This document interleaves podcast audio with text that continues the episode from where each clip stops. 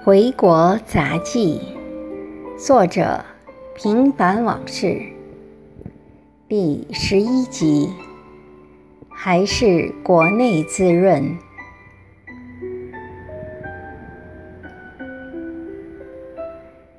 白天胡吃海喝，晚上参加暴走队燃烧脂肪，夜里再摸着肚子告诫自己要节制。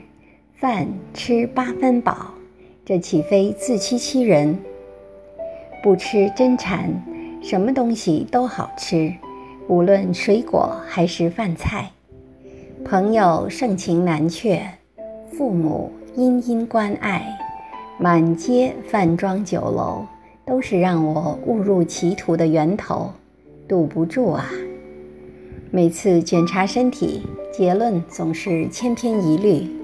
轻微脂肪肝，起初还有所顾虑，后来慢慢就麻木不仁了。今天去锦州看世博会，住在朋友临海而建的新房子里。我的整个中学时期是在这所城市里度过的，印象里的小渔村，如今已有了沧海桑田般的变化。最明显的就是那些新建的摩天大楼，像石林一样耸立着。据朋友介绍，这里的楼宇竟有百分之九十是空房。朋友家在十、十一、十二层，碰巧电梯坏了，我们只好涉级而上。以为平时没少锻炼，应该不算什么，谁知。爬上十楼后，竟气喘汗流，恨不能立即坐在地上不再起来。心想，原来自然界里的事物都有共同的规律，锻炼也是一样。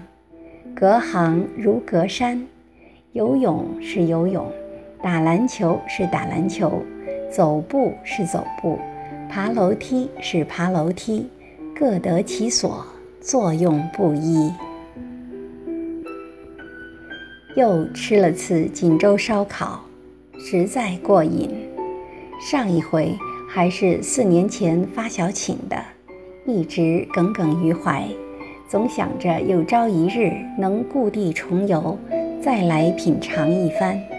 今天终于实现了，还是同一家店，只是物是人非。原本那个发小是要请的，但却阴差阳错的。难怪锦州烧烤全国闻名，能想到的就能烤来吃，真是没有吃不到的，只有想不到的。后来二百一十公里的路，朋友用了两个小时就开回来了，真不容易。过去坐火车都要半天多的，那个慢呐，心里焦躁得很。回来后就去浑河边跟暴走团一小时，只希望白天吃的能量能在我甩出的大步中耗尽。回家的路上才注意到，河边绿树已然成荫。吃穿不愁，睡觉踏实，生活丰富多彩，工作闲散。朋友呼之即来，怎么都活得比在美国充实和快乐。人到中年，职场上真不适合再拼死拼活了，这点在国内很容易做到。相反，在国外，越是这个年纪，越得死拼，因为没人再喜欢雇佣你了，又老。工资又高，精神头不够，还体力不支，除了倚老卖老，还能做什么？再看看国内，就同等学历和资历而言，各行各业那些年富力强的中流砥柱都是中年人，而且活得都很自在。